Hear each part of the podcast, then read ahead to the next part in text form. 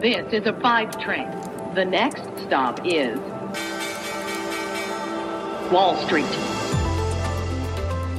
Hallo nach Deutschland und herzlich willkommen zu Wall Street Daily, dem unabhängigen Podcast für Investoren. Ich bin Sophie Schimanski und zusammen schauen wir jetzt als erstes mal auf den Handelsmorgen hier bei mir in New York. Der S&P 500, der Dow und der Nasdaq, die steigen aktuell, selbst die Tech-Werte ziehen an. Für Entspannung bei den Anlegern sorgt hier der Anleihemarkt. Die Rendite für zehnjährige Staatsanleihen geht zurück, liegt aber am Mittwochmorgen immer noch bei über 1,7 Prozent. Aber es geht in die richtige Richtung. Der monatliche Blick des HR-Unternehmens ADP auf die Beschäftigungsentwicklung bei US-Unternehmen hat ergeben, dass im März 517.000 neue Stellen hinzugefügt wurden.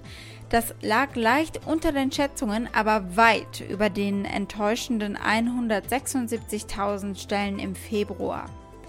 Dieser Arbeitsmarktbericht ist, wie gesagt, von einem privaten Unternehmen. Der der Regierung für März soll am Freitag veröffentlicht werden.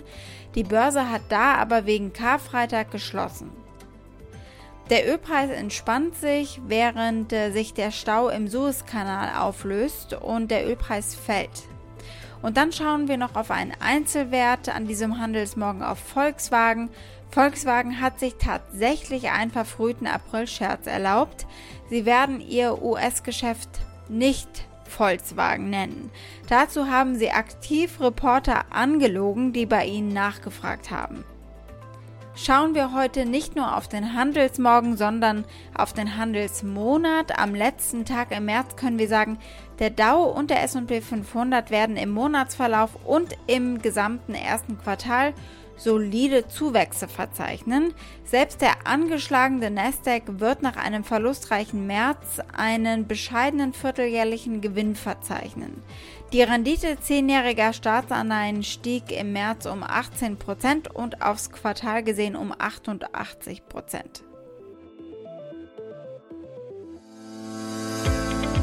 Heute soll dann Joe Biden das komplette Infrastrukturpaket vorstellen, wo was wie hinfließen soll.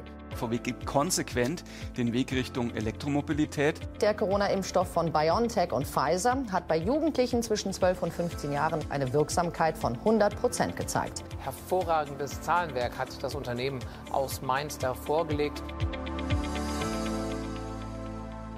Unsere Themen heute. Biden wird heute Nachmittag Ortszeit seinen Investitionsplan für die Infrastruktur in den USA vorstellen und äh, wie er dafür bezahlen wird, wird er eventuell auch bekannt geben und darauf schauen die Anleger ziemlich angespannt.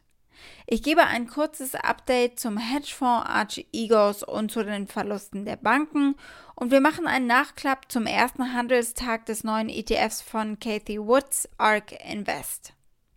Und wir blicken als nächstes auf die Cannabis-Unternehmen Tilray und andere Aktien, nachdem die Legalisierung im Bundesstaat New York zum Greifen nahe ist. Also eigentlich fehlt nur noch eine Unterschrift. Und die Aktie des Tages ist die von BioNTech. Soweit die wichtigsten Themen der heutigen Ausgabe. Als Pioneer hört ihr die kompletten Folgen auf unserer Website thepioneer.de und in den gängigen Podcast-Apps. Wenn ihr noch kein Pioneer seid, könnt ihr euch auf unserer Seite anmelden. Damit unterstützt ihr unabhängigen Journalismus, haltet unsere Angebote werbefrei und ihr habt Zugriff auf alle Pioneer-Inhalte.